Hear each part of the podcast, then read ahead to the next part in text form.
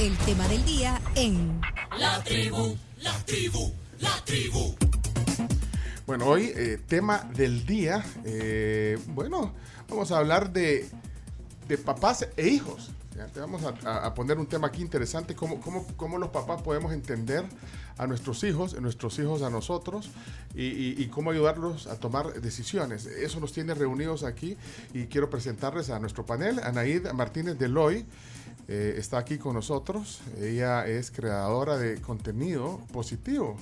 Ana la mexicana. Así es, mucho gusto. Yo creo que cuando digo a, a- Anaíd Martínez de Loy, la gente. Pero cuando digo Ana la ¿Quién? mexicana.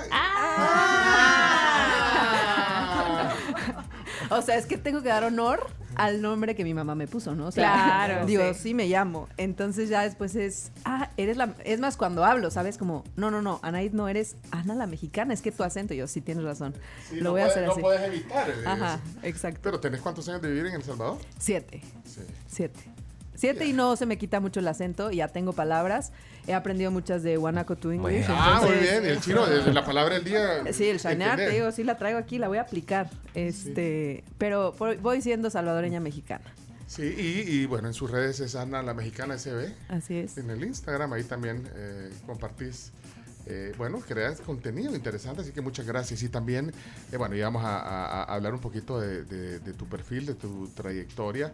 Eh, es egresada eh, en Relaciones Internacionales, eh, se ha especializado en educación, pobreza e infancia.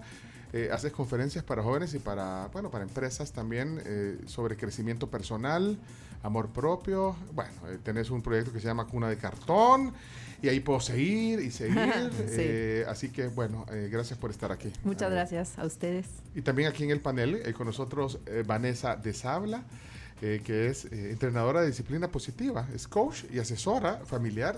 Vanessa, bienvenida a la tribu, qué gusto verte Muchas en vivo hoy gracias. aquí en la tribu. Totalmente, solo nos vemos o por Facebook o los escucho en radio. Así que miles de gracias por la invitación. Para mí es un gusto inmenso estar con ustedes y compartir un poco de lo que he aprendido. Claro, eh, y para nosotros también, como decía hace un rato, es bonito también poner estos contenidos porque la gente lo aprecia. Espero que se queden aquí con nosotros. Eh, eh, tenés un- una plataforma digital en tus redes, sos entre sneakers y tacones. Entre ¿eh? sneakers y tacones. Y ese nombre lo puse, mucha gente le da risa, pero lo puse porque justamente sobre lo que yo hablo en mis redes, ¿no? Ajá. los momentos que tenemos que ir viviendo con los hijos y cómo nosotros los padres nos vamos a ir adaptando a sus distintas etapas y a veces vamos a estar con un tipo de zapatos, a veces con otros, a veces va a ser fácil y a veces un poco más difícil, ¿no? Entonces Ajá. de eso trato de hablar. Entonces hay que ponerse, depende de la situación. Depende de la situación. Y a veces no sabemos qué hacer. entonces, Totalmente. Yo me pongo un zapato de uno y otro de otro. ¿O quieres Nos estar pasa. descalzo? Exacto, nos pasa y es válido, ¿no? Es Ujú. válido, Ujú, totalmente. Cu- Cuando, cuando hablamos de cuando hablamos de este de, de poner este tema al aire, eh, eh, yo decía bueno y es que cuando nosotros éramos adolescentes, yo hace más rato que vos, Camila, eh, yo decía bueno ¿y cómo, y cómo nuestros papás eh, nos ayudaron a tomar decisiones, o sea, Sí. y, y entonces hice esa- ese ejercicio de, de retroceder, bueno. Y sí, eh, quizás a veces no nos damos cuenta o, no lo apreciamos o, o al final al reflexionar, ¿verdad? pero yo creo que al final eh, yo- nosotros los papás somos los principales protagonistas en, en ayudar nuestros hijos a tomar decisiones. Ahora, Sí. yo creo que las decisiones también dependen de la etapa en que van creciendo. ¿eh? Totalmente. Totalmente. Pero eso es un reto, yo creo que no hay un manual, no lo traemos de default. Eso, eh, por eso nos cuesta tanto, ¿no? Porque si los hijos vinieran con un manual, si cuando te lo entregan en el hospital te dieran un manual, página 6, berrinches, página 7, permisos de fiesta, página 8, fuera mucho más fácil. Pero el manual lo vamos creando a medida que ellos van creciendo. Por eso es tan importante que nos eduquemos, ¿no? O sea, ser padre y madre no es fácil, pero vale la pena. pero te vale la pena compartir información, porque es que yo creo que ahora no, no, no deberíamos de tener excusas, Ana. Sí, De- exacto. por- porque información hay. Antes era más complicado tener la información. De hecho, parte Ah. de lo que Van y yo vamos a platicar y vamos a compartir con sí. ustedes es mucho de la información y la formación. O sea, formarnos como personas para las etapas que vamos viviendo. Porque de hecho, con cada hijo o con cada experiencia que vas teniendo, vas creciendo humanamente, vas evolucionando y si se dan cuenta, hablando por ejemplo que en el contexto de Daddy Yankee, también cambia muchísimo generacionalmente lo que Sí. tengas que adaptar. Entonces, si tus hijos se llevan cinco años, es totalmente diferente y tu descubrimiento como mamá va a ser diferente eh, que con el primero, ¿no? O incluso con el primero eras mamá primeriza y ahora eres con dos hijos. Y todo es como un poco ma- ir malabareando, pero está padre que si malabareas habiéndote formado como malabarista, va a ser diferente a que solo te estén aventando cosas, ¿sabes? Entonces, formarse, no solo informarse, y ser muy conscientes de lo que decía Pencho, me encanta, que conforme alguien va creciendo, nuestros papás influyeron heavy, heavy, totalmente en nosotros, conforme vas creciendo, asimilas eso y tú también tienes mayor madurez. O sea, ya eres madura para entender que tus papás te ayudaron a ser quien eres hoy. Aunque no lo quieras, o tu pasado, porque quizás también hablemos de que hay personas que crecieron sin padres, ¿no? Y esto también es importante mencionarlo. Pero bueno, la madurez que uno alcanza, la asimilas y te das cuenta que hay un detrás de la persona que eres el día de hoy. Espérate, esto, yo quiero entender un poquito cómo en el manual que ustedes tienen, digamos, eh, en la experiencia, o sea, cómo eh, vas dependiendo de la edad. Porque sí, ya dijiste, incluso la edad que se lleven lo- lo- lo- los jóvenes, pero ¿a dónde empiezan las primeras orientaciones? Desde Que nacen. No, pero- desde, sí. desde la panza. Y esto es bien importante y me encanta que lo menciones porque nuestros hijos desde pequeñitos están tomando decisiones, ¿no? Desde pequeñitos. Entonces, eh, y en esto voy a meter un poquito mi Sí, cuchara a la sí. neurociencia, que soy fan, Sí, y ahora la neurociencia, que es estos estudios del cerebro y del desarrollo, vienen a respaldar lo que por tantos años ha dicho la educación. Y es que los niños a cada- en cada etapa del desarrollo, ¿sí? su cerebro se va desarrollando de forma que los lleva a tomar decisiones. Te lo voy a explicar con un ejemplo. Por ejemplo, si no comprendemos qué pasa a los dos años y medio, que están en el pleno apogeo de los berrinches, y no comprendemos el por qué, que es porque sus neuronas se están formando, están tomando decisiones, es más difícil. Igual un adolescente, ¿no? Un adolescente no es solo hormonas, un adolescente tiene muchísimos cambios neuronales que es bien importante que los comprendamos para nosotros poder acompañarlos, ¿no? Y me encantó una frase que tú dijiste que es ningunear. Muchas veces o ninguneamos a los hijos o los hijos ningunean a los Ajá. padres. Como el- eso es como natural, ¿ver? y la base, perdón que te interrumpa, Sí. y la base tiene que ser el respeto, es decir, el respeto mutuo, tanto de padres a hijos como de hijos a padres, ¿no? Entonces, esto es vital que lo comprendamos y que tratemos de vivirlo. Porque si, se- si se rompe eso, es- va a ser bien difícil si se rompe el respeto. O sea, por eso digo convivir, vea, cómo aprender a convivir, eh, entendernos. Pero ¿cómo, y cómo- entonces, ¿cómo le Tenés que entenderlo primero tú como papá.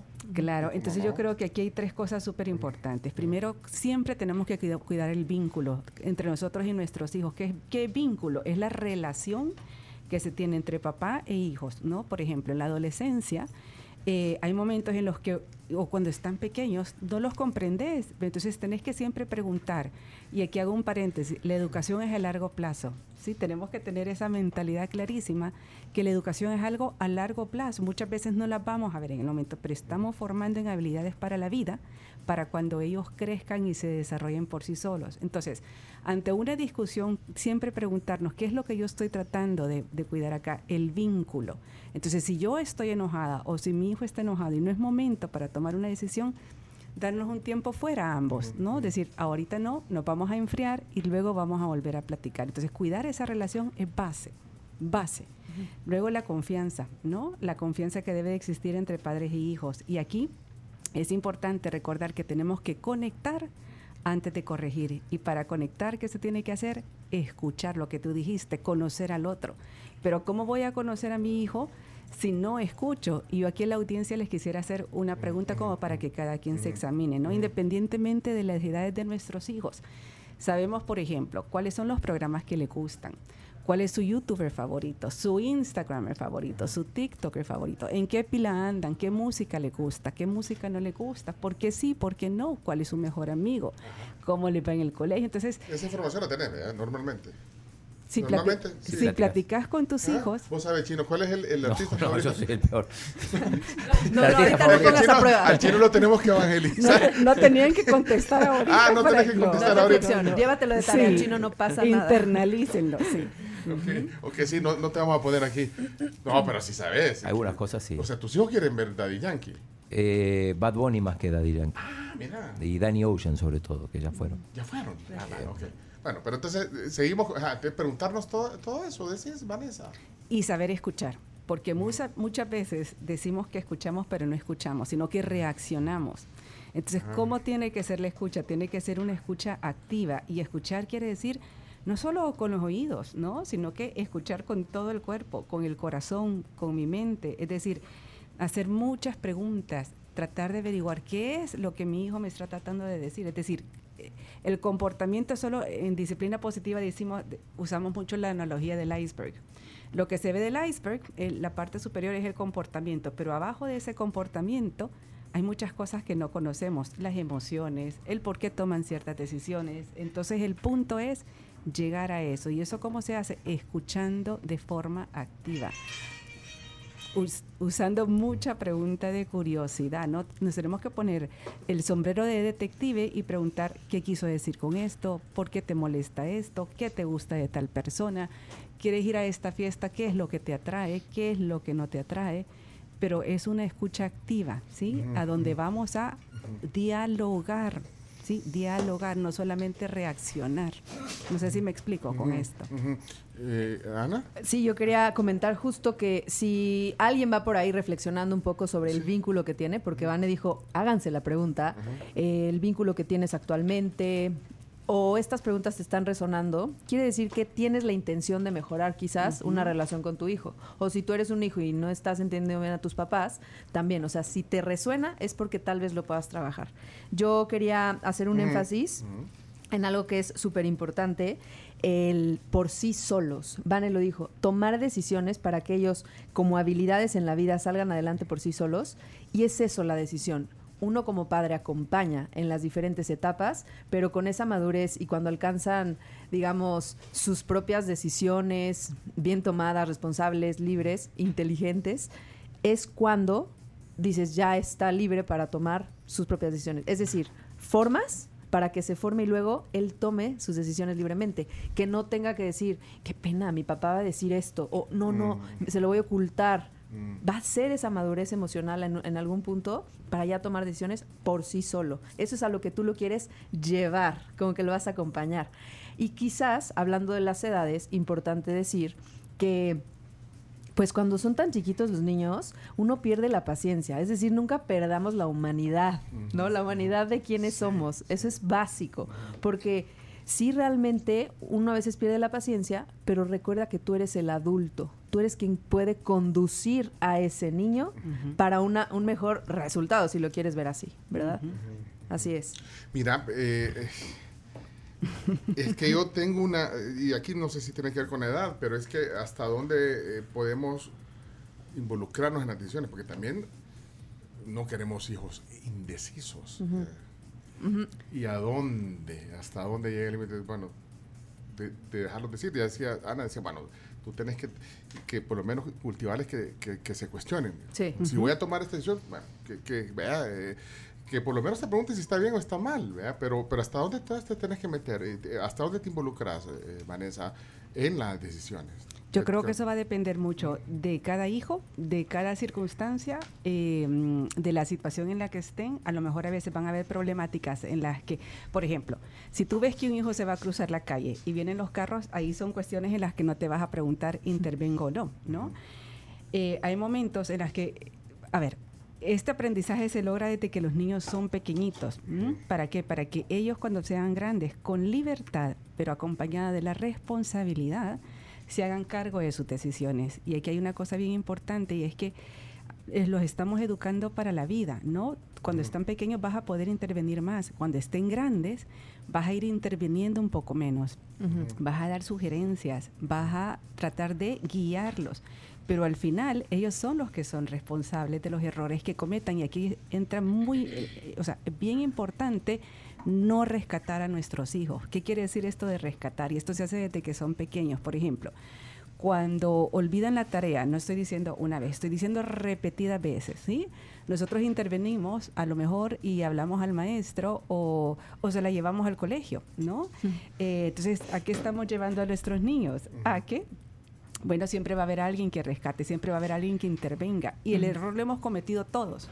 Todos hemos estado ahí. Entonces, por eso es importante como formarnos. Pero esto, entonces, ¿a qué lleva? A que el día de mañana no va a ser una tarea, va a ser voy a esta fiesta, no voy a esta fiesta, decido fumar esto, decido consumir droga, decido tomar alcohol, es decir, lo que sea. Entonces, ¿hasta qué momento se debe intervenir? Un momento exacto, no te puedo decir. Lo importante es conocer a cada hijo, ver las necesidades que tienen, pero sí es importante saber que siempre vamos a estar ahí para ellos, eso sí. ¿Y qué pasa con, perdón que te interrumpa, Ana, qué pasa con los papás que tienen esta crianza sobreprotectora? Ajá. Porque pasa que a veces papás que solo tienen un hijo o a veces sí tienen más de uno, porque con uno es un poco más común que los papás sean sobreprotectores. Pero que precisamente hacen todo esto de que van al rescate porque quieren que su hijo siempre esté bien y procuran el bienestar total del hijo, pero a veces eso termina haciendo que los hijos dependan totalmente y lleguen a la adultez acostumbrados a que se les solucione la vida. Y por ende su pareja termina solucionándoles la vida o buscan en su pareja un reflejo de mamá o papá que les solvente todo alrededor o incluso los mismos amigos buscan amigos que te solventen en todo sentido cómo dejar de ser un papá sobreprotector Buenísima pregunta. Y aquí me gustaría hacer la diferencia entre proteger y sobreproteger. Una cosa es proteger a los hijos, que todos lo vamos creo, a hacer. creo que es natural es natural. tota- y otra cosa es sobreproteger. Sobreproteger, ¿qué quiere decir? Hacer algo por nuestro hijo o hija que es- ellos están capacitados para hacer. Entonces, por eso es importante recordar que esto comienza desde pequeño. Entonces, a tu pregunta, ¿qué es lo que pasa con esos niños? Pues son niños indecisos, ¿no? Que siempre buscan aprobación externa, que les cuesta confiar en sus propias decisiones, que no logran saber qué hacer versus qué no hacer. Y es lo que justamente no queremos, ¿no? De hecho, creo que aquí es importante que en otro cuestionamiento que tengamos, tengas como, a ver, no es una lista, ni todo es así estricto, ¿no? No es cuadrado, pero que, que- ¿cuál es tu objetivo? O sea, lo tenemos que ver como un proyecto de vida. O sea, tus hijos son una misión y sí, son parte de tu proyecto de vida. Entiendo que por trabajo a veces tienes que descuidar tiempos, pero tú debes de ser consciente que si le quieres echar ganas, es parte de tu proyecto. Por eso tienes que formarte, planear, intervenir, conectar, comunicar. Ahora, tienes ciertos puntos que están interesantes que tú quieres llegar a que tu hijo sea libre, independiente, responsable, que sea eh, capaz, o sea, como decía Vane, a veces no tendrá la capacidad por la edad, pero que sea capaz y que esa aprobación se la dé primero él, porque ya lo entiende, y luego ya busca la aprobación de los demás. Porque claro, como tú decías, me encantó, Cami, que al final pues busque, por ejemplo, aprobación del jefe, pues esté en un trabajo, o sea, se vale. Con esto lo que también quiero compartir es que vivimos en sociedad. Es decir, que sí, es importante que busquemos en cierto punto estas responsabilidades de cara a alguien, de ser responsable con un jefe, ser responsable en clase, ser responsable con una tarea, ya vas respondiendo a alguien más, no solo a ti ni tus actitudes. Y esto es básico y clave por esa sobreprotección también, porque a veces no salimos a interactuar. O esto que están diciendo mucho ahorita de los niños pandemia, ¿no? Todo lo que van a traer y todas estas cosas.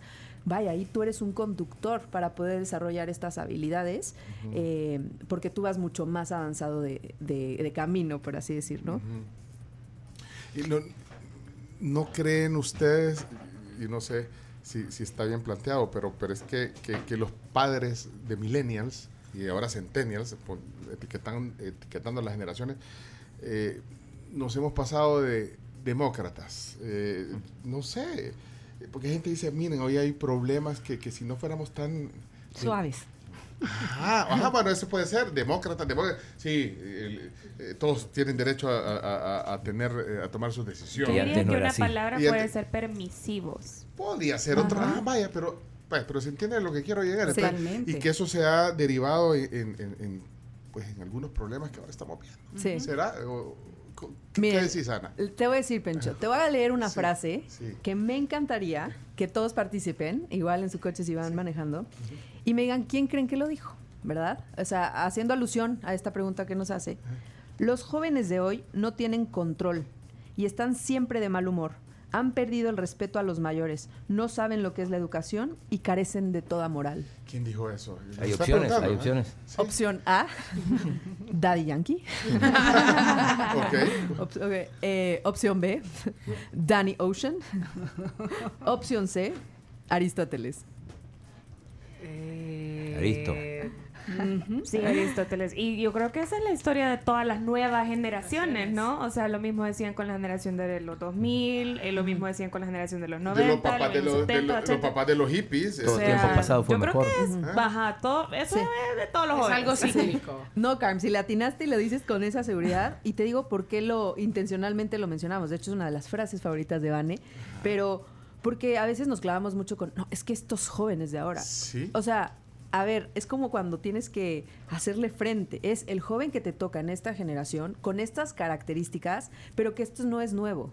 De hecho, y esto es algo tal vez personal que les comparto, yo al haberme convertido en mamá y te empiezas a seguir otro tipo de contenido y empiezas, de hecho yo por eso sigo a Vane y, y he sido capacitada y certificada en disciplina positiva por ella, pero, ¿saben?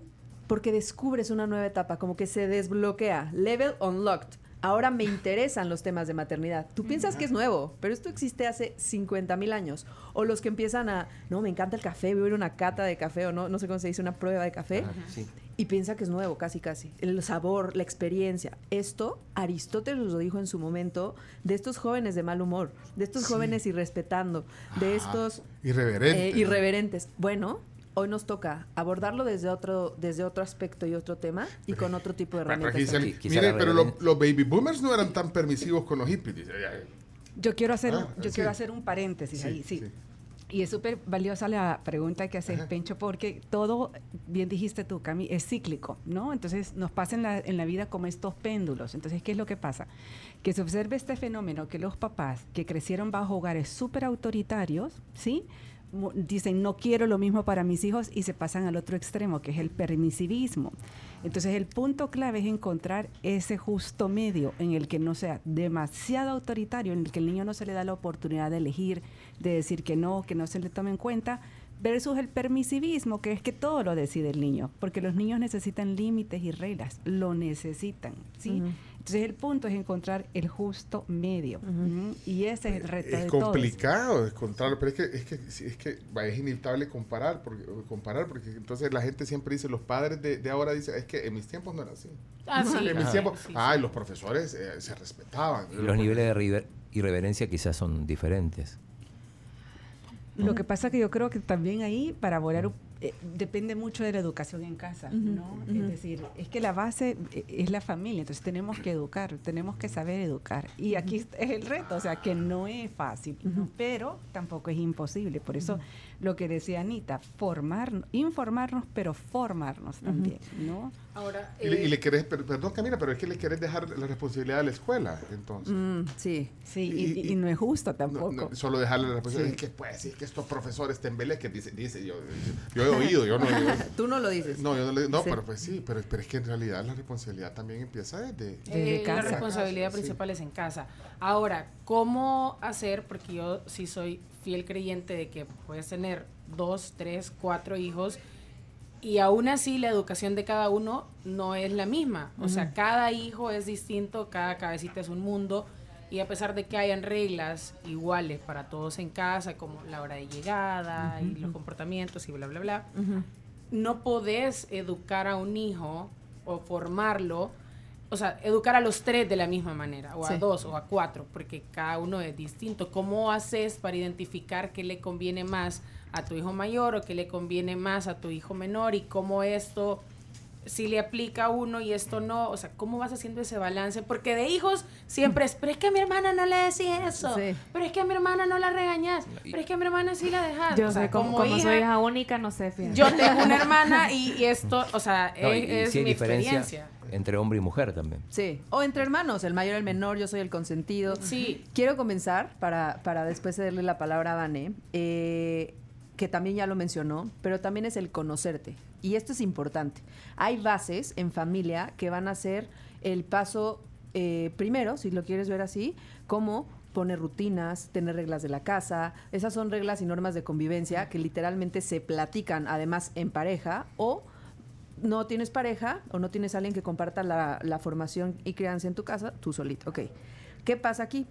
Tú, aunque tus hijos sean diferentes, tienes que conocerte. Por eso el desarrollo humano, o sea, o la persona humana es de verdad increíble, pero tienes que tener el tiempo para conocerte tú, porque tú sí vas a cambiar con cada uno, pero tu base no. Entonces sí tienes que saber qué eres, qué quieres, cuáles han sido tus logros, cuáles son tus cualidades, tus limitaciones.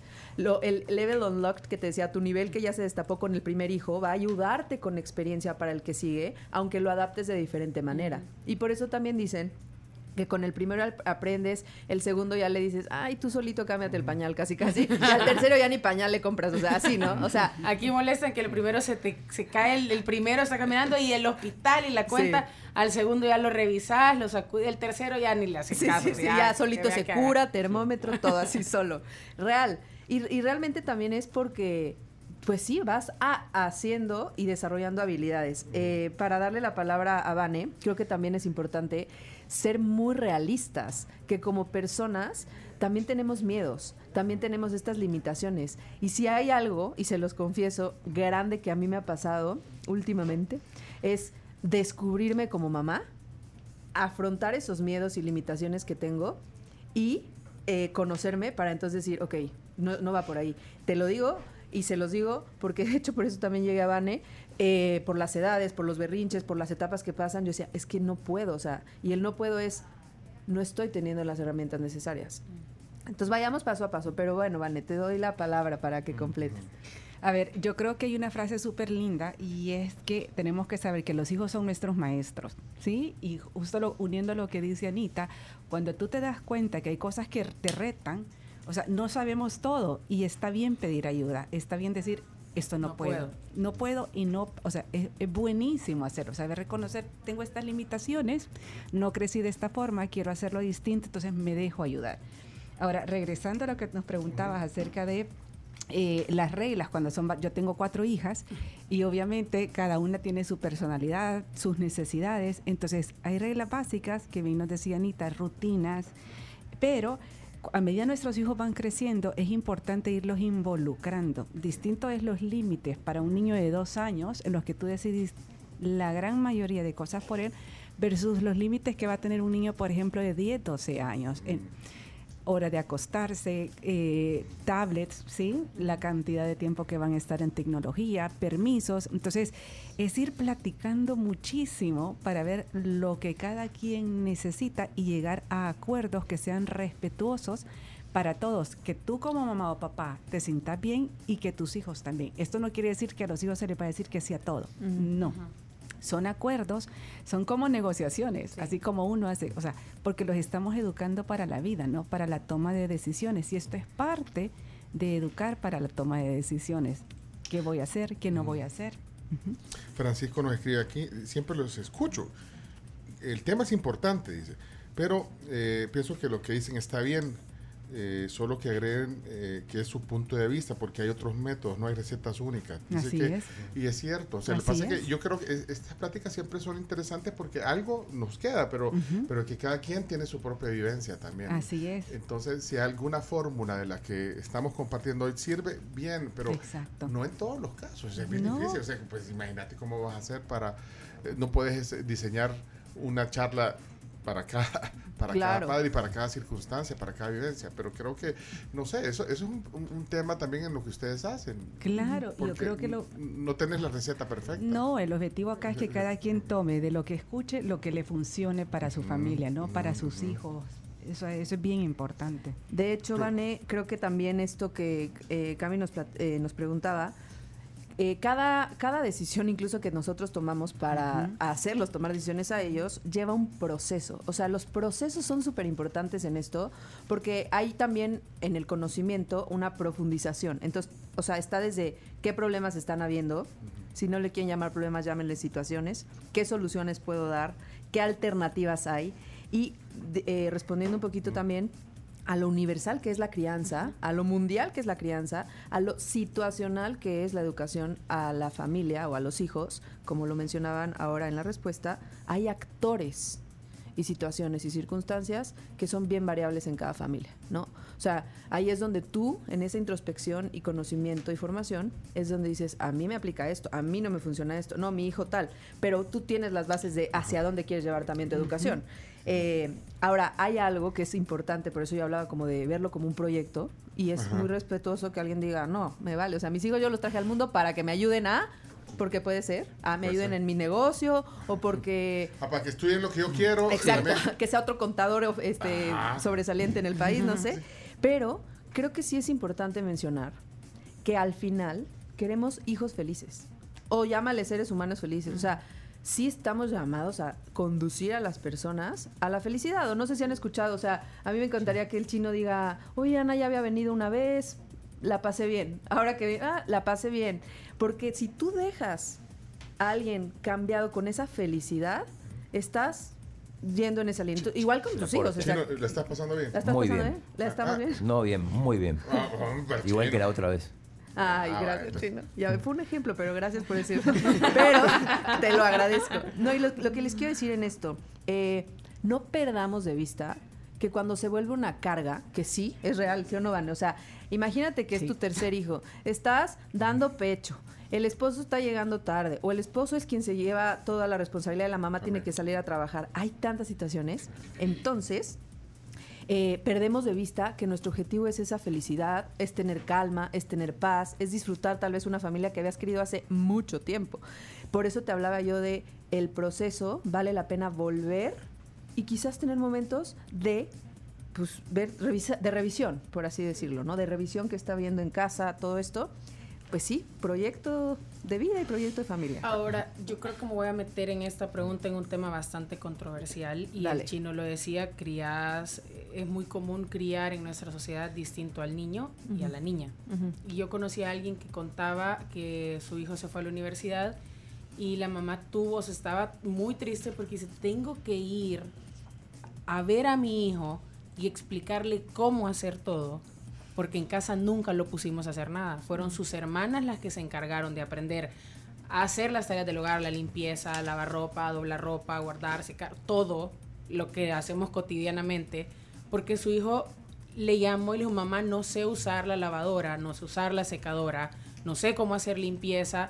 Y dijo, me siento muy mal como mamá porque crié a un hijo inútil. Y lo dijo así. Y, y fue mi responsabilidad, o sea, fue la responsabilidad de nosotros dos, porque al final tengo a alguien de 21 años que no es capaz de cuidarse solo. Claro. Ahora, ¿cómo hacer para romper este esquema, este estereotipo de que a veces eh, los papás hacen esto? Eh, es que las tareas del hogar dejémoselas a las niñas y el hermano pues, ni levante el plato de la mesa.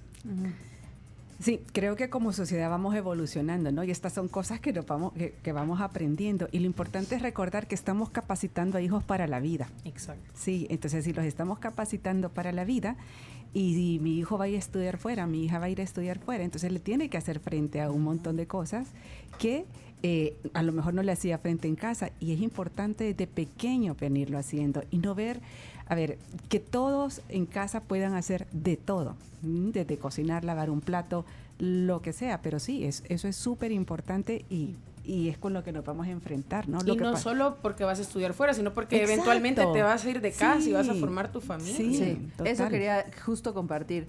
Quiero que quien también lo vaya escuchando y si les ha gustado este, reflexionar sobre esto, pensemos, por ejemplo, tú cuando, o sea, tú ya eres adulto, ¿no? Como papá. Entonces volteas atrás y dices, es que hubieron decisiones fuertes en mi vida que, que impactaron y que fueron como, como realmente un corte. Parteaguas. eh, ajá, un parteaguas, esa es la palabra. Entonces, ahorita hablaba de la universidad, pero todo el tema de una relación, una relación de noviazgo, una relación con una amistad, la relación laboral, eh, cuando saliste de noveno, cua- o sea, esos momentos, porque si tú te acuerdas era mucho de quiero pertenecer y la fiesta.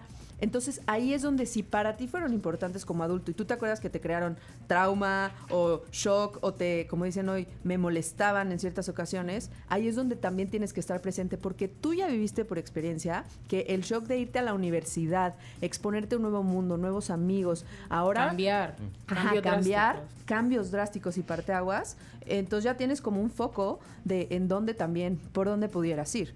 Esto que has dicho, y por eso habl- hablábamos de niños responsables, libres, independientes y todo, cuesta, cuesta, cuesta, no es fácil. Pero, por ejemplo, estaría increíble y, y no es, y esto parecería idealismo, no, trabajemos paso a paso y se van a ir dando algunas situaciones, pero si una persona se va a la universidad, ¿con qué se va a enfrentar? Con un mundo que jamás había conocido. Y de hecho muchos eh, salvadoreños también tienen la oportunidad de irse al extranjero y estudian allá. ¿Y qué pasa?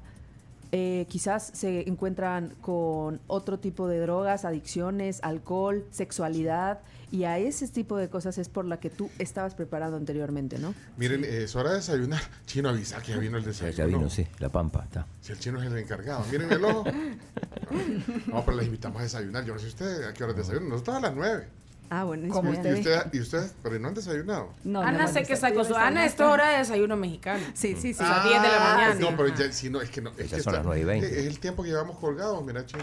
Sí. Sí, estamos colgados, pero, pero es un tema interesante y con una agradable visita hoy de Vanessa de Sabla, que es entrenadora de disciplina positiva, es coach, asesora familiar, tiene eh, 16 años más de experiencia en, en esto. De hecho, está haciendo un máster ahorita. ¿Cuántos máster tenés en, en- en- este tema? Este es el tercero que estoy haciendo. Dice que quiere tener cuatro, como la cantidad de... Ajá. Está, está haciendo un máster en consejería.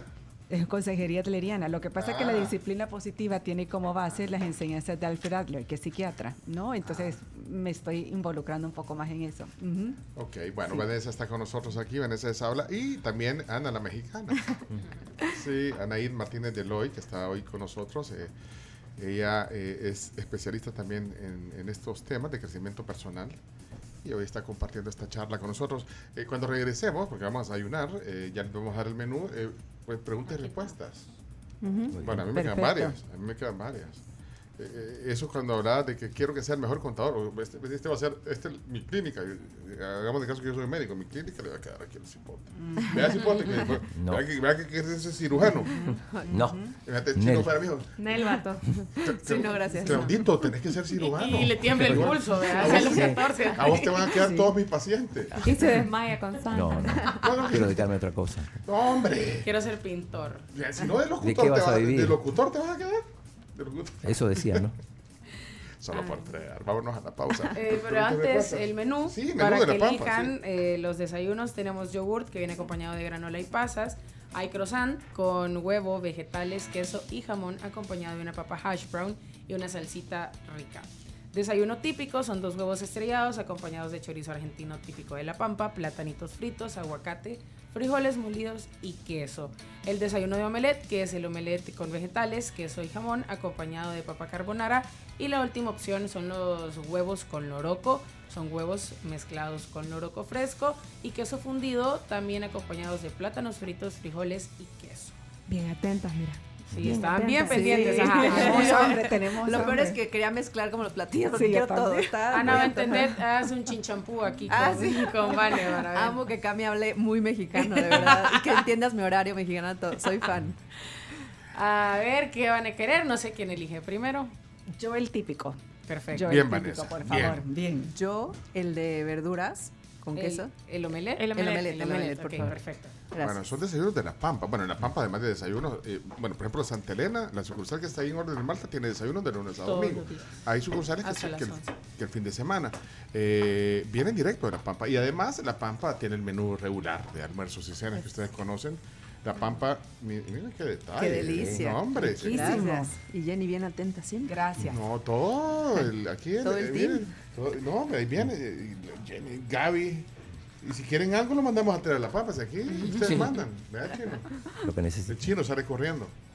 Muchísimas gracias. Buen provecho. Gracias, muchas gracias. Bueno, si tienen alguna pregunta, alguna duda, alguna reflexión, eh, por favor, háganla. Eh, yo, yo ese tema, yo, yo quisiera que no se nos olvide hablar un poquito cómo, cómo estamos divididos en- entre generaciones.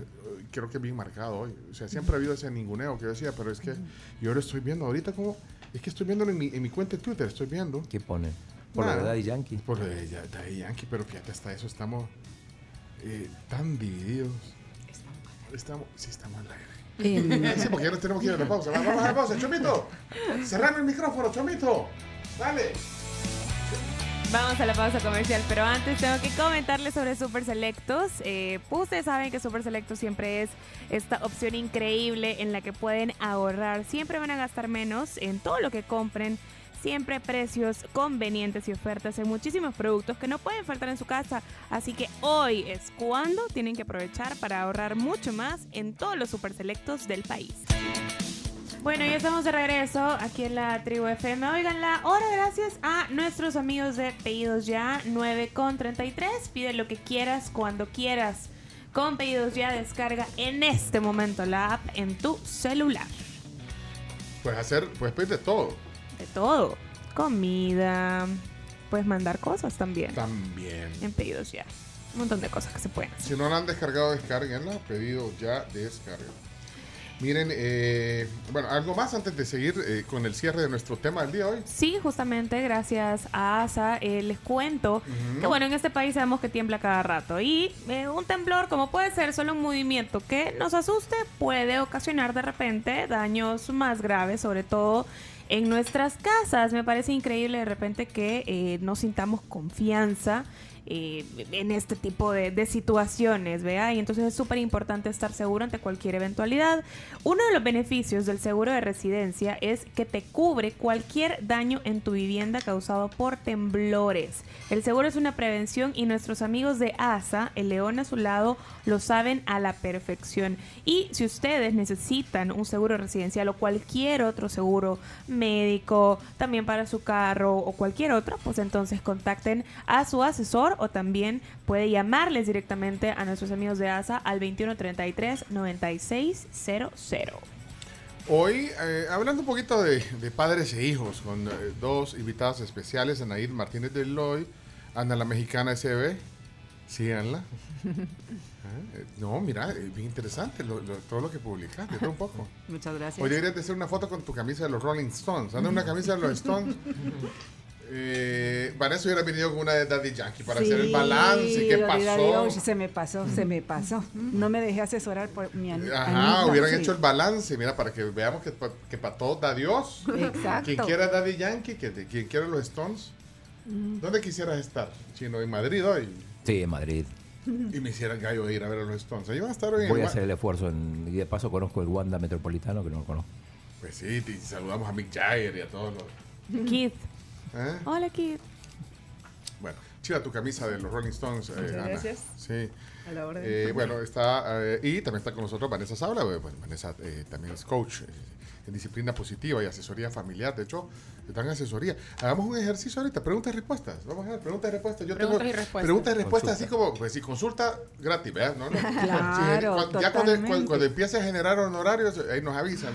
Preguntas que tienen los papás. Eh, José dice aquí, eh, excelente charla, felicidades a las panelistas, dice José. Eh, quiero, aquí hay otro José, fíjate casualmente, que está en Los Ángeles. el programa. Vamos a ver si es pregunta. Hola, buenos días, José. Muy buena la entrevista y muy interesante, especialmente para nosotros los padres.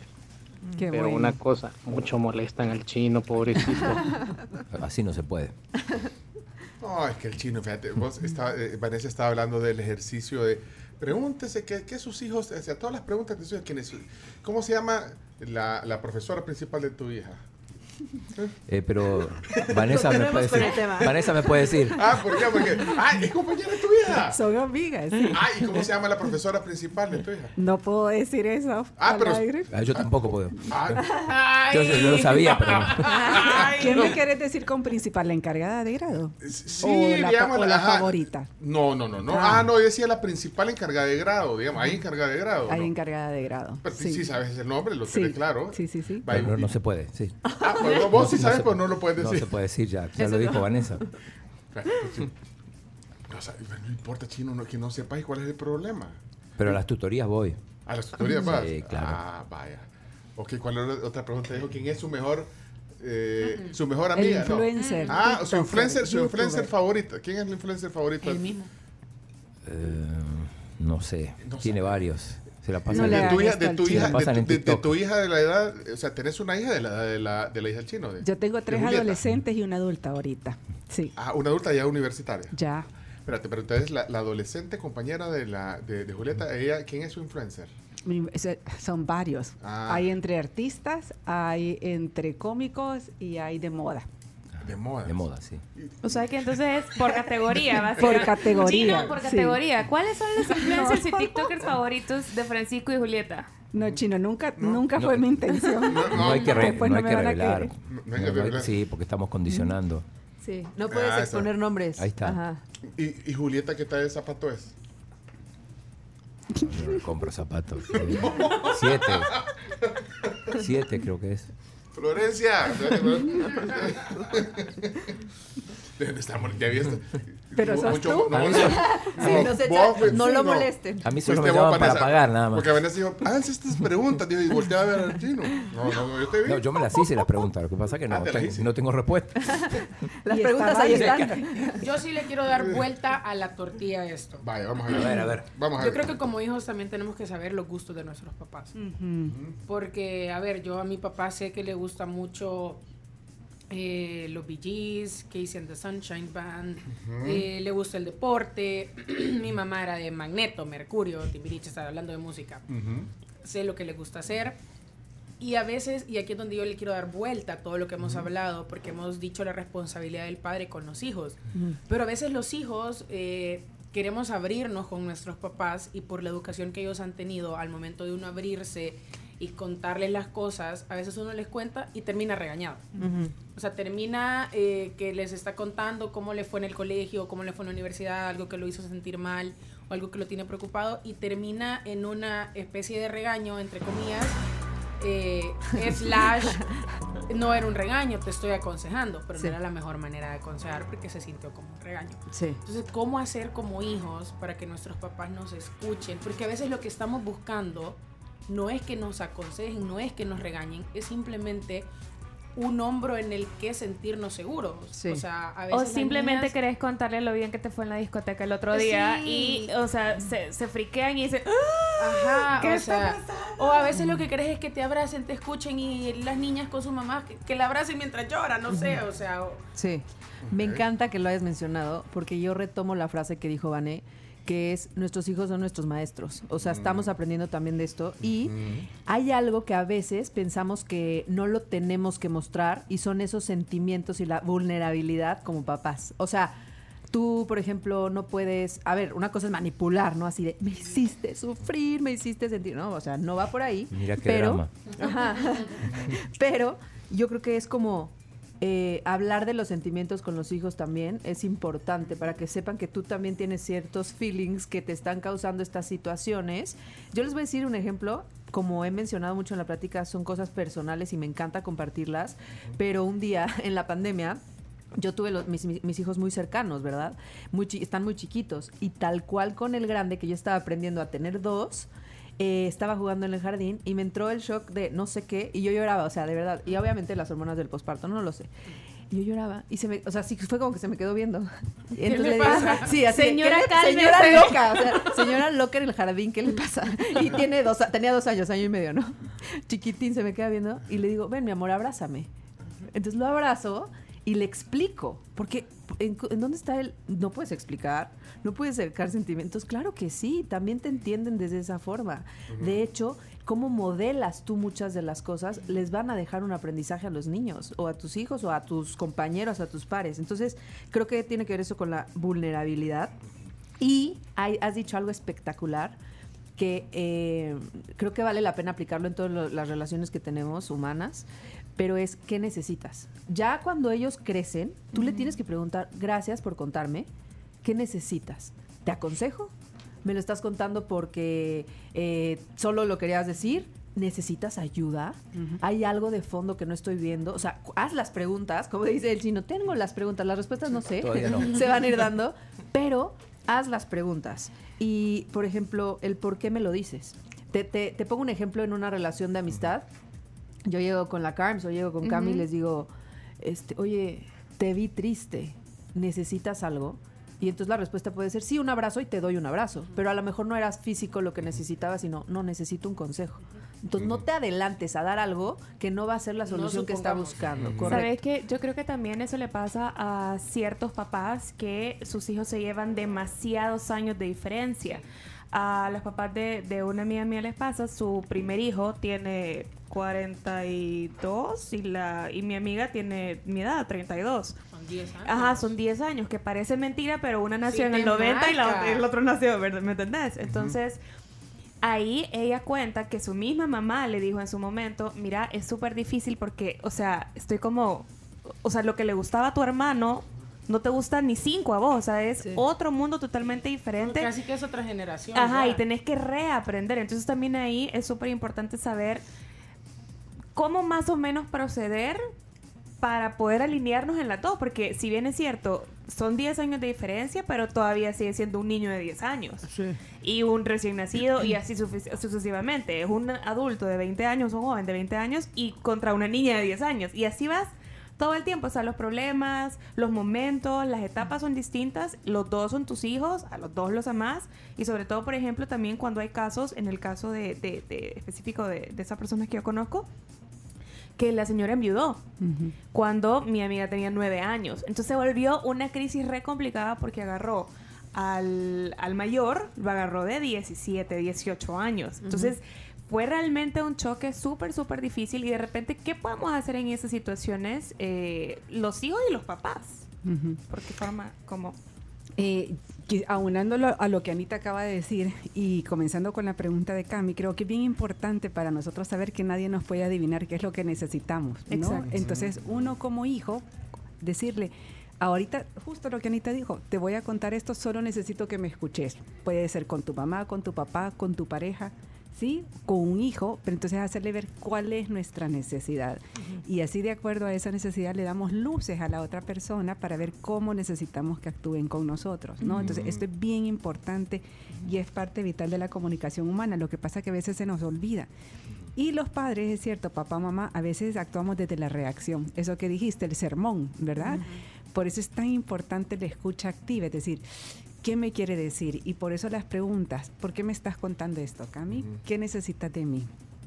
Mm, ¿Para qué, ¿Para qué querés contarme esto? Hablando se entiende la gente. Algo increíble, hablando de la vulnerabilidad también, el perdón, por ejemplo, tú quieres que tú, o sea, que tus hijos, no sé, perdona, o sea, pídele perdón a tu hermano, no sé, ese tipo de cosas, ¿verdad? Y yo hablaba mucho de modelar, pero o sea, también se vale que como papá le digas, perdón, me equivoqué. Hijo, eso es heavy. Les voy a dar un ejemplo. Yo me certifiqué, como les mencionaba, con Vane, y hablando con ella, y lo, y lo digo acá abiertamente, Sí. le decía, Van, espérame, no estoy lista. ¿Por? Y yo, porque necesito aplicarlo primero. De hecho, por eso tomé la certificación, porque yo quería aprender para poderlo aplicar. Y hay quien entonces ya tuvo unas formas de educar, criar y todo, que vienen también de muchas formas de haber aprendido la crianza, tanto personal o lo que has visto, lo que has leído. Es muy, muy respetable cada una. Pero yo ya había fallado. O sea, en mi casa ha habido gritos de mi parte. En mi casa había el manazo, el, ¿no? Y, y- y me di cuenta que era algo que yo, yo no quería. Entonces me preparo o me formo. Eso es mi punto de vista, es muy personal. Cada quien lo que, lo que pueda hacer. Pero eh, me sirvió un buen como una herramienta. Entonces, ahí de, de decir, yo siento esta autoridad o este pasito porque ya lo estoy aplicando, es importante. Y a mis hijos, ahora que mamá se pone, que grita, que no es lo que quiero, perdón, me equivoqué. Y qué- fuerte es lo que les mi- menciono igual, porque créanme que son chiquititos. Igual uno dice, o lo subestima de no me va a entender. Sí, Sí, comprende. entiende. Sí. Sí entiende. Bueno, eh, solo voy a ir con pregunta flash porque hay varias aquí. Bueno, entonces yo voy a romper el hielo porque esta no quiero que se me quede. Y es que es, que es lo que hablamos un poco de la decisión de, de tomar decisión de qué va a estudiar, por ejemplo, que eso nos cuesta y, Sí. y lo- bueno, todos nosotros ya vivimos ese momento cuando decidimos qué vamos a hacer después de que nos graduamos de bachiller, si vamos a seguir, qué vamos a estudiar y todo. Eh, ¿Hasta dónde llega eh, la influencia de los papás en esa toma de decisión? No- en esa toma de decisión, eh, Vanessa, Ana, normalmente ya tenés 17 años, 18. eh, no sé, ahora salen más jóvenes. Bichos que salen de 16 años, oye, ya tienen que tomar decisiones de, de qué van a hacer. Eh, ¿Hasta dónde llega? Poneme música para acelerar este, este momento, Chomito, pero ¿hasta dónde llega la influencia de nosotros, papá? Incluso porque algunos pensamos o piensan que ah, no, anticipando esto, eh, lo que estás, lo- esa decisión que vas a tomar está anticipada, ya hay un fracaso anticipado. Piensan algunos papás que pueden decir, porque no va a estudiar lo que vos querés. ¿Cómo hacer en ese caso ¿qué tanto puedes influenciar? ¿Lo dejas? ¿Qué Yo creo que aquí hay dos preguntas distintas, Sí. ¿sí? Una es las expectativas que tú tenés para tus hijos, entonces nuestros hijos no van a llenar todas nuestras expectativas, ellos están aquí para desarrollarse, ¿sí? Y ser quienes, o sea, su misión, qué es lo que ellos quieren ser. Entonces lo nuestro es encaminarlos y apoyarlos. La decisión de carrera es de las decisiones más difíciles que existen, sobre todo a la edad de ellos. Entonces, yo lo que te recomiendo, y es lo que yo he hecho en lo personal con mis hijas, puede ser que me haya equivocado, Sí, porque todos sí, cometemos claro. errores y los vamos a seguir cometiendo. Buscarles quien las asesore para ver cuál, qué es lo que, para lo que eh, sus aptitudes, Pero una sus asesoría habilidades. externa, entonces. Una que asesoría no- externa. En este caso no de los papás. O sea, tú vas a estar ahí para apoyar, llevar, ayudar. Ok, esta es la universidad que puedo pagar, esta.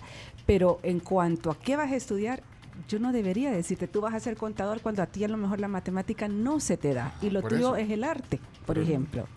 Es difícil. Y por eso, y, y, o Pero, sea, pues sí, pero, pero- hijo, pero yo quisiera claro, que fuera entonces cirujano. No, bien chuca, sobre todo con las, con las, con las carreras que están relacionadas a arte, que él dice, no, va, eso Ah, está bien, vas a poder cantar y vas a poder Sí. pintar lo que Pero quieras, pero, pero estudia una carrera de verdad.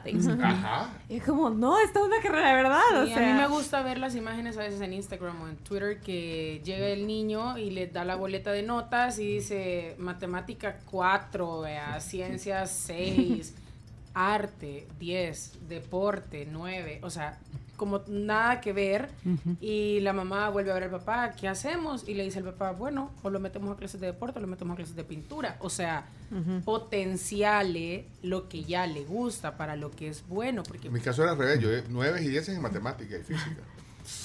¿Qué, ha- qué Bárbaro. hacemos? ¿Ah? ¿Qué hacemos? ¿Dónde lo mandamos? Me metí a estudiar ingeniería eléctrica. tiran porque, no me, No, y otra porque cosa- no me dieron asesoría. Bueno, Otra no, cosa que pasa también, a mí me pasó de repente, bueno, yo siempre tuve claro que quería eh, estudiar, pero de repente dije, ¿por qué no tenemos como un break? Y si de repente pasa que estás como colapsado por todo lo que está pasando en el mundo y demás, eh, ¿por qué no también aconsejar a los, a los hijos de estudiar un idioma? Siempre es súper buena opción. O sea, ¿cuánto tiempo te vas a tardar en sacar el, eh, el inglés, por ejemplo, que es como el idioma universal, ¿verdad? Entonces, un año, o sea, te grabas a los 17, pues, tampoco vas a empezar a los 30, pero yo creo que de 17 a 18 Pero No entonces, no eh, en conclusión, pues yo sé, es tu experiencia, podemos, pero es que, como vos decís, Vanessa, esta es de las decisiones más importantes que, a van, a tomar, edad que van a tomar todavía inmadura. Y entonces, ¿tú qué decís, eh, Eh, Ana? es que también, eh, preparando el tema, platicando esto con Vane, mencionamos, hay una teoría que yo aprendí recientemente que me gustó mucho y que invito a que también la podamos poner en práctica, que búsquenlo, ¿eh? Es el tema Ikigai, así se escribe. ¿Cómo, cómo? I-K-I-G-A-I. Hay un libro. Hay un libro al respecto y el punto, porque tú tienes que llevar también a tu hijo a que se conozca y todo esto, es que le hagas que se cuestione, que se cuestione en momentos importantes y decisivos. Ajá. ¿Qué es lo que amas? ¿Qué necesita el mundo? ¿Para qué te pueden pagar? Y para lo que eres bueno. Y de verdad que vaya descartando, porque ojo, el descarte también es una decisión. Estoy decidiendo no elegir esto y eso está bien. Entonces, eh, es- esto que envuelve, miren, lo que amas con lo que eres bueno es tu pasión. Lo que el mundo necesita con lo que amas es tu misión. ¿Ok? Me encanta porque Pencho está haciendo su diagrama. yo- yo- yo Sí, sí. sí. Ya, ya te lo voy a mostrar Yo- y lo podemos buscar. Ahí lo tienes. va. Ah, vaya, ok. Lo que el mundo necesita con lo que te pueden pagar es una vocación. Y lo que te pueden pagar eh, con lo que eres bueno es tu profesión. Ahora, qué chivísimo que esto se pueda mezclar y tú puedas eh, tener un centro de todo. O sea, misión, vocación, pasión y profesión. ¿Por qué creen que existen tantos emprendimientos? Porque ya la persona dijo, no quiero el jefe, quiero dedicarme a lo que está acá. Me dijeron que no iba a ser buena eh, haciendo bla, bla, pero de verdad es que para esto me quiero dedicar. O sea, de verdad yo me identifico de hecho con esto. Se puede. Y creo que lo principal que yo le metería acá, o sea, el resumen es la felicidad. Ahora, en el, yo le comentaba a Pencho seis años de mi vida fui asesora preuniversitaria. Y creo que es importante porque estás mencionando esto en la Sí. En la náhuac, ajá. Exacto. Sí, sí. De Eh, hecho, una vez viniste aquí al Correcto. programa Es que, a hablar de eso. Pencho, sí. voy a buscar la foto, de verdad la tengo. Ajá, ajá. Qué, qué pena, ¿verdad? No la van a poner. Porque yo no, Vamos este, no aplicaba en ese Pero momento. entonces, eh, o sea que sí sabes. Sí, de verdad, de digamos, verdad. de, de la vida real Claro. de lo que los jóvenes. Es que ese- empecé como becaria y luego Sí. fui asesora preuniversitaria. O sea, asesora, les estoy hablando entrevistas de becas, entrevistas con los papás, entrevistas con los niños. Eh, personalmente, yo no me equivoqué de carrera, me equivoqué de universidad, por ejemplo. ¿Sabes? Me salgo y algo que Carms decía en tema del idioma y que te lo aventas en un año y todo esto, traemos mucho el tema temporal. Traemos mucho el, en cuatro años acabo la carrera y entonces trabajo, o sea, súper planificado a veces, o al contrario, hay niños que ahorita ya no les gusta planear mucho, ¿verdad? Como que no están viendo tan a futuro. Están los dos panoramas. En la universidad también se vale equivocarse, porque hay alguien que aprende.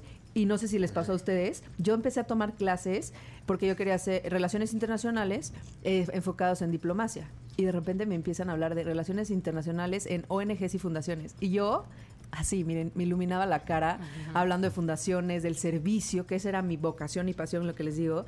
Y dije, wow, se puede trabajar en eso. Al final, por eso nace también de hecho cuna de cartón y es que es chivísimo. Pero yo me había equivocado en el camino que según yo iba a tomar, ¿verdad? Eso se vale. Se vale decir, es que mami, llevo tres años y ya pagaste. ¿Qué podemos recuperar? Si no estás siendo feliz, también tienes que apoyar eso. No consentir cualquier tema o, o sea, tú verle el foco de la inmadurez, etcétera. Pero apoyar y acompañar es muy importante. En eso sí agradezco yo a mis papás, que cuando decidí igual. cambiarme, La mía. que cuando decidí cambiarme de ¿Verdad, carrera y de universidad, fue como, hija, si eso te hace feliz, si esa es tu carrera, si esa es tu vocación y eso te quieres A mí me pasó con mi hija mayor, justo eso que estás mencionando. Después de tres años y medio de carrera, quiso cambiar. Dos años y medio. Y lo hizo, y ya se está graduando y es inmensamente feliz. Ujú, ¿no? ujú. Entonces, Ok. no es fa- que- a ver, solo quisiera eh, Sí. agregar que, que nada es definitivo en esto de las carreras. O sea, tú Pues te sí. puedes equivocar y después puedes complementar con una maestría, con otros estudios. Es decir, hay soluciones para todo. No, no todo es negro o blanco, hay muchos grises entre medio, Sí, ¿no? Sí, sí, yo ya le dije, me- yo me equivoqué. ¿Sí? ¿Sí? Yo me equivoqué. Muy buenos días, querida tribu. Hola. Excelente entrevista. Esto me demuestra que hemos evolucionado, cambiado y mejorado el hecho de que antes decíamos que para papás no había educación, no había manual, no había ciencia. Pero hoy, con esta entrevista, me doy por satisfecho de que las ciencias humanistas están creciendo Así es. y nos están entregando la experiencia hecha ciencia en la educación de nuestros hijos. Mm. Bendiciones. Gracias. Qué belleza. Mira, qué, No, qué no, no, bonito no. comentario. Sí, de Muchas verdad, gracias. mucha- gracias. eso alienta muchísimo a seguir. sí. Leo, gracias, Leo. Mira, ahí está la foto, vaya. No, no fui yo, eh, Ana. Sí, no, de verdad. Estábamos haciendo Pero teamwork. igualita. No, no, no. Oigan, Solo el pelo. Yo creí que yo de rojo me veía divina y me sentía. ¿Se acuerdan de. Rebelde? Sí, te Ah, sentías... sí, era rojo, rojo. O sea, rojo. Anda, Eras, la, eras la Roberta. Sí, ah, es que Ahí lo podrán ver en la transmisión después. 6 de marzo del no 2014. se metan a la transmisión. Ah, sí. ¿Cuándo fue? 6 de marzo del 2014. No inventen. Wow. Ni casada estaba, para que me entiendan. Eh, Nada. Así te conquistó Rubén. mira, aquí hay otros comentarios. Sí. Yo voy a- espérame, porque tenemos que ir cerrando la, la plática, Ok, pero ok. oigamos y luego comentamos. Adelante. vamos. Hola Pencho, buenos días. Un saludo ahí a tus invitadas. Fíjate que yo tengo 43 años, tengo dos, dos hijas, una de 15 y una de, una de 7. Pero fíjate que como yo todo el día paso trabajando, solo llego en la noche y, y las veo un rato y ahí sigo trabajando, pues porque pues, siempre tengo que darle, va. Pero ellas últimamente solo con el teléfono, solo con el teléfono, fíjate. Sí. Pencho, me encanta que lo haya dicho, porque así como él lo está viviendo, la mayoría de papás estamos así y trabajando mamá y trabajando papá. Es decir, que las horas que llegamos al finalizar del día son mínimas. Y a ver, se vale, porque así tenemos que salir adelante, ¿no? Quiero mencionarle, señor que nos esté escuchando, el hecho de haber mandado este audio es que le importa. Y si le importa, el tiempo no se tiene, el tiempo se hace. Nadie tiene tiempo. ¿Lo podemos agarrar? No. Lo puedes hacer para organizarte y decir, de hecho, conversado, comunicado. Oigan, siento que están un buen en el celular, yo llego muy tarde y me pongo a hacer mi trabajo. ¿Qué les parece que cambiemos la dinámica? Y tú involucras a tus hijos porque se puede hacer un trabajo en equipo, ¿sabes? Como espero esto, quiero dar esto, ¿y tú qué onda? Y, y sé que se puede porque es algo que estás proponiendo para algo positivo. Eh, y pues juntos se puede lograr, sí. Aquí hay otro mensaje. Buenos días, tribu. Excelente tema. Con eso de la disciplina de los hijos, bueno, en mi tiempo la disciplina fue dura, la que me dieron mis padres. Y hoy con mis hijas, tengo dos hijas de 10 y 4 años, he aprendido, he aprendido mucho en charlas de padres, escuelas para padres. Entonces, por ejemplo, a la hora de disciplinar, yo lo que hago a mis hijas, yo las llevo a la habitación, eso sí, sin ira, ya tranquilo, las llevo a la habitación y ahí hablo con ellas. Y tengo una varita y les doy con la varita en sus pompitas y claro, les duele, salen, lloran, pero salimos abrazados, salimos de la habitación de la mano y las abrazo, les digo que las amo. Pero sí hay que corregirlos, pero eso sí, sin ira, porque si nosotros castigamos con ira, es peligroso. Pero buen tema, excelente. ¿Puedo, ¿Puedo ahondar un poquito Por aquí, favor, Pencho? por Ok, favor. eh, ya que mencionó, gracias por los comentarios, al, al señor de la que mencionó las redes sociales, si quiere le puede dar mi teléfono y yo le doy una asesoría de media Ah. hora para darle unos tips. Pero vaya. hay- con respecto a esto de la cólera, es súper importante mencionar que la, para uno poder educar a sus hijos, primero uno tiene que estar autorregulado emocionalmente, ¿no? Entonces, eh, si tú vas a corregir, lo haces desde la calma, ¿sí? ¿Por qué? Porque la calma es lo que modelas y es lo que se transmite. Entonces, em, solamente de esa forma vamos a poder actuar como correguladores emocionales de nuestros hijos, pero primero nos tenemos que examinar nosotros. Y muchas veces la corrección eh, puede ser en consecuencias, pero no necesariamente físicas. Entonces aquí es un tema totalmente aparte que convendría como ahondar, Sí, ¿no? sí, Porque la autorregulación emocional es clave en educación. Mira, veo que hay varios Tengo un papás mensaje aquí que, quería están, leer. varios papás que están aquí. o sea, Y los me papás, gusta que no, sean papás y no solo mamás. Eso quería saber antes de que le hace el mensaje, Camila. El, eh, lo- lo- normalmente, no sé si es un cliché, pero que las mamás se interesan más por estos temas o, o- o hay una, o, o, o- o cómo en su experiencia. ¿Cuál es su Va en aumento los papás. Sí. Porque, porque eso estoy Y me parece bueno, espectacular. Aquí, sí. bueno, sí leo eh, Claudia, eh, eh, Claudia Maldonado, Claudia que nos escucha en San Francisco, que están eh, mandando mensajes también, pero hay muchos papás. Bueno, de Por hecho, ejemplo, de hecho se nos cayó la señal, eh, Chomito, pero ya está, eh, se nos cayó la señal en Spotify, ¿verdad? Eh, perdón, en, en TuneIn y en todo esto. Ajá, el, el internet. El internet está malo. Ah, el internet está malo. El internet, vea, se nos cayó todo. Cambiemos el servicio. Pero... No, mentira. Son mentiras, son mentiras, son mentiras. Son mentiras, son Pasa, pasa, pasa, pasa. Nada es blanco y negro. Nada hay blanco y negro. Sí. Se nos cayó la señal que vamos a hacer, Chomito. No sé. Vos, es que el Chomito vino con uno- un ofertón de. Voy a mira, comprar una. aquí, me han regal- aquí vengo con una compañía de Venezuela. me- De Nicaragua.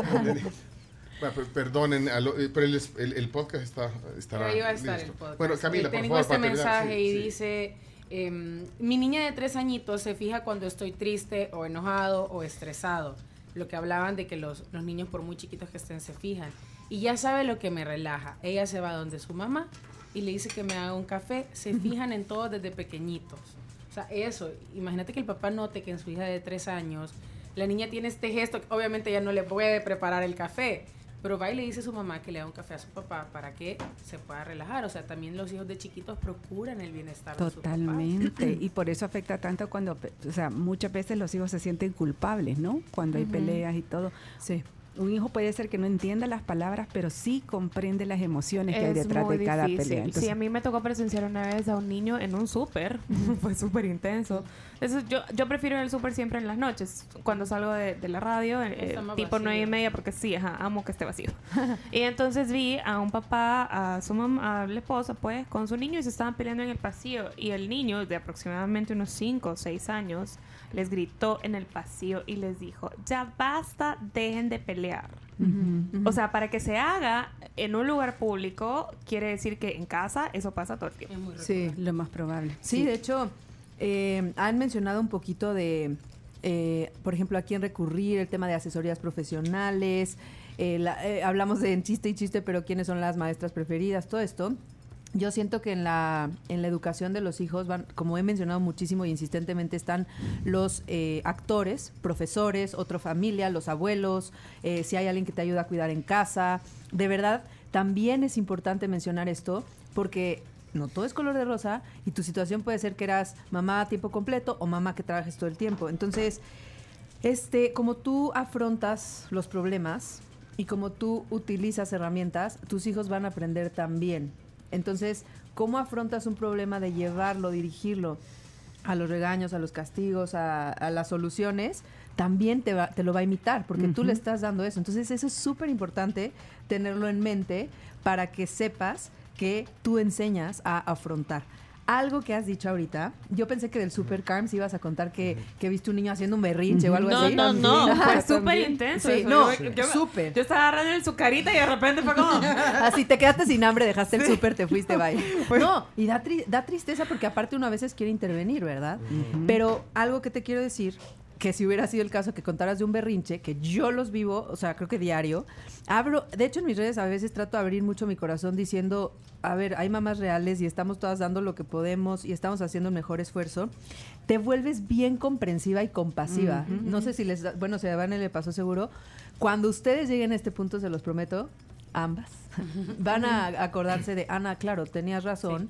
Me siento con esa comprensión porque vas viendo que también te pasa. Y hace alguien un berrinche y decir, en vez de decir, este niño que no lo educa, no sé qué dices, te entiendo, mamá. O sea, te entiendo. eh, no puedo meterme, pero va siendo bien comprensiva también esta parte de la educación. Eh, tenemos que terminar ya. Sí. Pero qué, qué, qué bonito tema, de verdad. Veámonos más frecuente. Eh, eh, Rafa pone aquí, yo siempre he corregido a mis hijos sin castigo físico, siempre eh, ha sido quitando lo que le gusta. Su castigo es, es regulando el uso del, del- del celular con horarios O- estrictos, o la, dice. la consola de videojuegos. Caro, gustando. Caro García dice eh, que quiere el, el teléfono de, de Vanessa. Mi hijo no es feliz en su bachillerato. Dice, ¿a dónde puedo llevarlo para que lo asesoren? Quiero que sea feliz, dice. Ujú. La Mm, mamá. qué bonito. Carolina, Carolina se llama la... Bueno, Claudia también preguntaba que cuál era el libro que mencionaron. Ah, ok. Más que un libro es una teoría. Ah. Ah, bueno, hay un libro so- sobre esto. Pero es Ikigai. Ikigai. Entonces, Ikigai.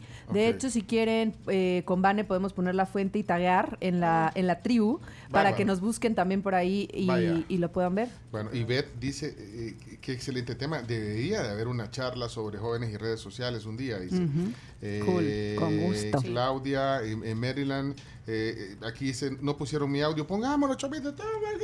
Moraleja, para todos se necesita un balance, ni muy permisivos ni muy sobreprotectores, ¿verdad? Sino que hay que saber educar a los hijos y enseñarles a que tomen sus propias decisiones. Bueno, ahí y ahí, fíjate, eh, Claudia de Merlin está escribiendo, dice. Ah, bueno, espérate, sigue escribiendo. Gracias, pone ahí. Gracias a ustedes eh, por la plática de hoy. Eh, saludos a Osvaldo, a Martín, José. No, no quiero dejar estos mensajes ahí fuera. Pen- Pencho, una consulta para las profesionales ahí. Yo tengo un niño de 11 años. 11 años. Él se clava con el teléfono todo el día y noche. Y yo realmente a veces le pongo límite, lo regaño, pero él me responde en el estudio. Él ya lo lleva a 10, a 9. Entonces no entiendo Ay, no cómo, cómo castigarlo. O sea, cómo- qué, qué hacer ahí. No sé si pueden darme algún, algún tip de ella por ahí. Fíjate. Pero es que la, Le dice, "Va, pero mira, papi, mira las notas. Déjame ser. O sea, ahí ya lo- ya lo desarmó. Lo que No pasa que, sé. a ver, la tecnología, bueno, yo creo que eso depende de cómo cada quien lo maneje, ¿no? Yo por lo menos lo que he tratado de hacer es hacerle ver que la tecnología es un privilegio. Entonces, después que hagan Guau, sus qué- responsabilidades. ¿no? Que cumplan sus responsabilidades, no solo las notas, encargos en casa, todo lo que se tiene que hacer para lograr una colaboración, entonces se puede accesar a la tecnología.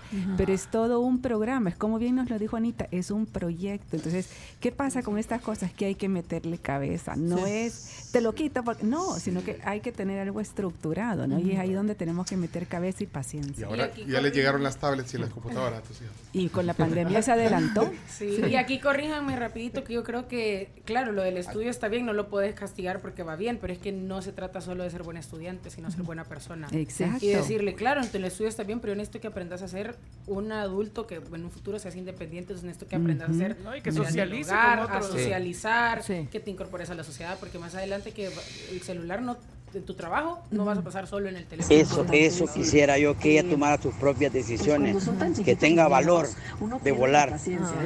Qué lindo. Verlos volar. Ah, pero es que este. es que- que- Hola, buenos días. Este es el último, prometo que es el último. Fíjense que ustedes como que el Señor me los ha mandado. Yo tengo un problema con mi hija. O sea, yo la conozco bien. Yo siempre he estado pendiente de ella. A lo que quiero llegar es que ella se me graduó el jueves de la semana pasada. Ella salió de diseño gráfico de la Don Bosco. Yo soy de San Miguel.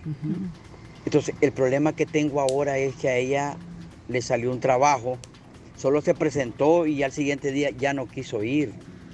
Entonces ella dice, me dice, no sé qué hacer, no me da una explicación. El problema es que creo que fui yo porque yo toda la vida la, la sobreprotegí. Ahorita yo le he comprado todas sus maquinitas y todo para que ella trabaje.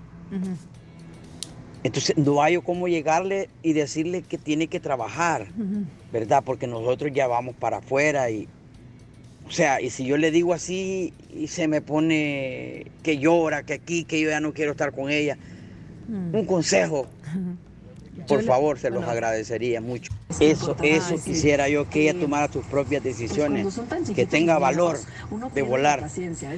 Miren, de verdad que nos llega, porque hay una frase que yo tengo mucho, por una persona que tome algo de esto que venimos a platicar, de verdad que vale la pena todo esto, o sea, toda la mañana. De hecho, la coincidencia de estar con el chino, con Pencho, con Cami, con Carms, de verdad vale la pena, así que gracias.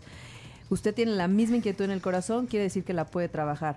Eh, a veces asumimos muchas cosas y no vamos desde el corazón. Entonces ustedes, hija, dejaste un trabajo. O sea, se- empezando como Sí. muy lógico, ¿no? Hija, dejaste un trabajo. Tengo miedo de que pienses que yo te quiero dejar. No, te quiero soltar, quiero volar. Habla de esa vulnerabilidad y decirle, sé que eres capaz. O sea, desde la motivación, recalcar mucho las habilidades y cualidades que tiene. Desde esa motivación, ¿qué eres? Ya tienes una profesión. Vas a, también desde la- el beneficio que va a tener, vas a tener un empleo, vas a volar, vas a aprender date tiempo y sé profesional, porque también en esto no se puede estar de que ya me salgo, no, no regresé, no, a ver, señor, el, el two weeks notice, que es aviso y en do- tú también le vas enseñando las reglas del mundo laboral. sí. Se avisa con dos semanas de anticipación, este, voy a Sí. renunciar, por ejemplo, o sea, tips también profesionales en los que ya puedes meter la cuchara y después decir, eh, o ten un tiempo de prueba de tres meses, que muchas empresas te lo ponen, eh, o dale chance, porque no- en un día no conoces. Entonces, Sí. No, explorar, no pero sentarse así platicarlo, ¿no? Señores, señoras, señoritas, tenemos que irnos. Gracias por la visita. Gracias a ustedes. Es, eh, Vanessa de Sabla. eh, pueden seguirla en- entre sneakers y tacones en sus redes. Todos ahí estamos compartiendo sus contactos en, en las redes sociales. Eh, Ana, gracias. Ana la. Mexicana SB en Instagram. Ahí está, también pueden escribirle, mandarle mensajes, eh, consultar. Y, y, de hecho tú das eh, asesorías. Sí. Tú haces grupos. Eh, ya sea de parejas o de papás, o papá o mamá, quien quiera ir, eh, haces grupos a donde también Hay pones- eh, son sí. talleres. Así que Vanessa se habla, ahí vamos a poner el contacto. Si quieren, alguien ayuda y, y hacer un grupo y, y juntarse. Gracias. hagan su grupito. Hagan su grupito. Chino, ¿aprendiste algo hoy? Por supuesto. ¿Qué aprendiste? Vámonos Que a la tenés, pausa. que tenés que ir ahora a, a preguntarle a Julieta y a Francisco quiénes son sus TikTokers e influencers favoritos. Ahí mi hijo está fregando, fíjate que mi hijo está, puso dice, que yo no sé que yo no sé quién es su influencer o su influencer. Claro que sé. ¿Quién Ibai. es? Ibai. Ibai, pues sí, hasta, hasta el chino sabe. Sí, le ¿Sabes sabes el de mí? No sabes. y yo también sé los de mi hija también, de sus influencers. ¿Quién es del Ale? La Charlie, no sé qué. La Charlie D'Amelia. ¿Charlie qué? Charlie D'Amelio, creo Charlie que es. ¿no? D'Amelio. Ajá. Es una famosa entonces, Sí. ¿verdad? Porque también digo que sí, aquí. Sí, es una TikToker. No, no, o sea, no es Charlie García, ¿verdad? Es el mexicano. El, el argentino, El perdón. mío, el de- el mío, el mío yo nada más en audio porque su, Pues su vida que- no, no mucho. tenemos- eh, eh, Esta plática va a estar en podcast. eh, ahí pueden oírla completa, compartirla. en Spotify, de TuneIn, en Apple Podcast y todo. Vanessa, gracias. A ustedes. Gracias. Ana, qué Muchas gusto. gracias. Gracias. Yo Gracias. feliz de estar aquí. Vamos. Felicísimas. Eh, Gracias. ponete los Rolling Stones, Chomito. o a Daddy Yankee. No, Rolling Stones. Oye, ahí me están apedreando ahorita en las redes sociales. A mí ya, por culpa de Daddy Yankee. Vámonos. Rolling Stones, Chomito. Ay, O a Daddy Yankee. No, Rolling